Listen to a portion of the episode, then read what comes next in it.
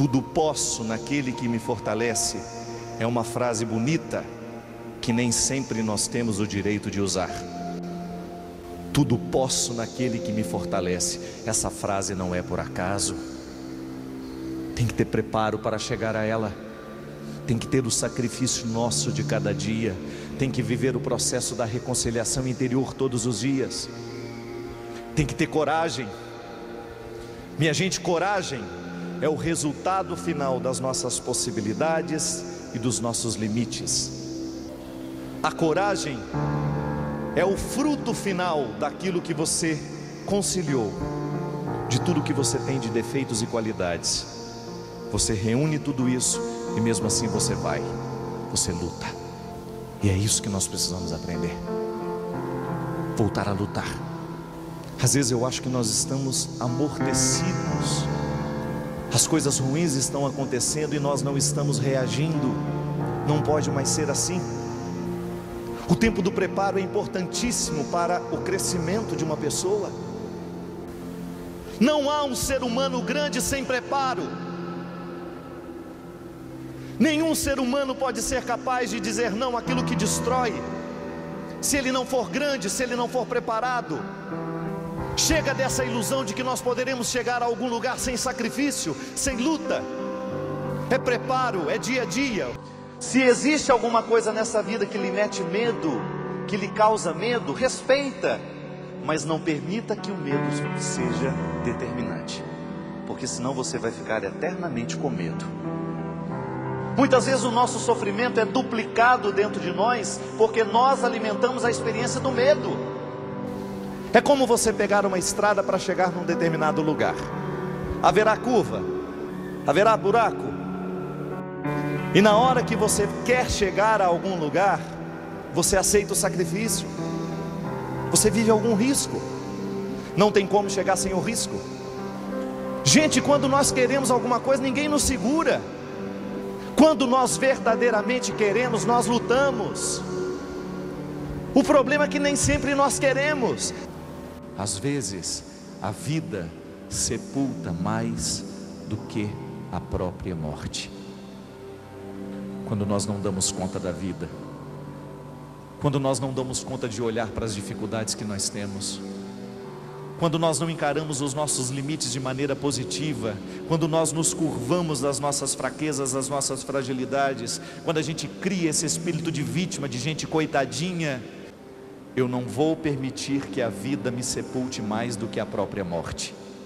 Não queiram uma vida sem sofrimento, queiram uma vida com luta. É isso que distingue as pessoas honestas no mundo de hoje.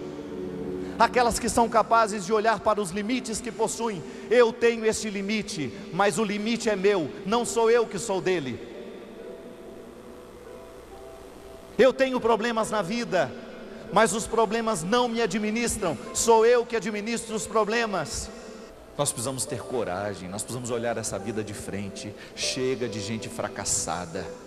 Chega de gente indisposta para assumir a vida. Seja honesto com a vida que você está escrevendo. Seja honesto com os medos que você sente, seja honesto com aquilo que verdadeiramente merece o seu empenho, seja honesto com aquilo que verdadeiramente merece a sua atenção. Pode ser que a gente esteja perdendo tempo na vida, porque nós estamos dando atenção àquilo que de verdade não precisa ser. O caminho é estreito. Se achou que era fácil, estava enganado. Sem luta, ninguém pode vencer absolutamente nada. Sem enfrentamento não existe crescimento humano. Sem o enfrentamento não existe o amadurecimento das questões. Se você fugir de você mesmo, se você fugir dos seus defeitos, é provável que você morra muito pior do que quando chegou ao mundo.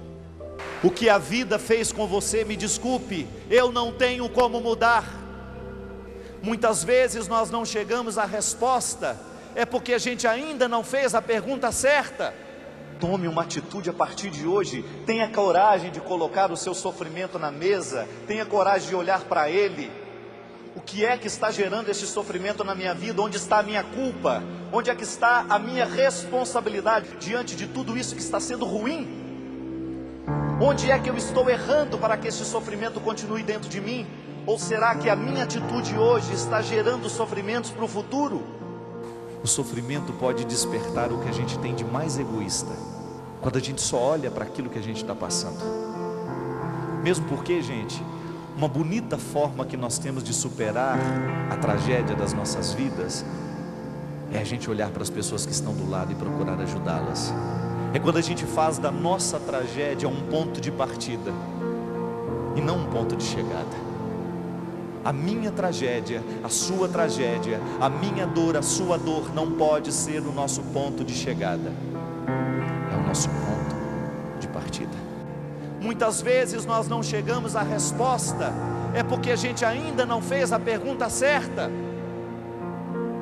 Muitas vezes nós ficamos na resposta equivocada, na pergunta equivocada, e nós nunca vamos chegar à resposta, porque a sabedoria nos ensina que ao invés de perguntar por que, que eu estou passando por isso, eu deveria me perguntar como é que eu vou passar por isso agora.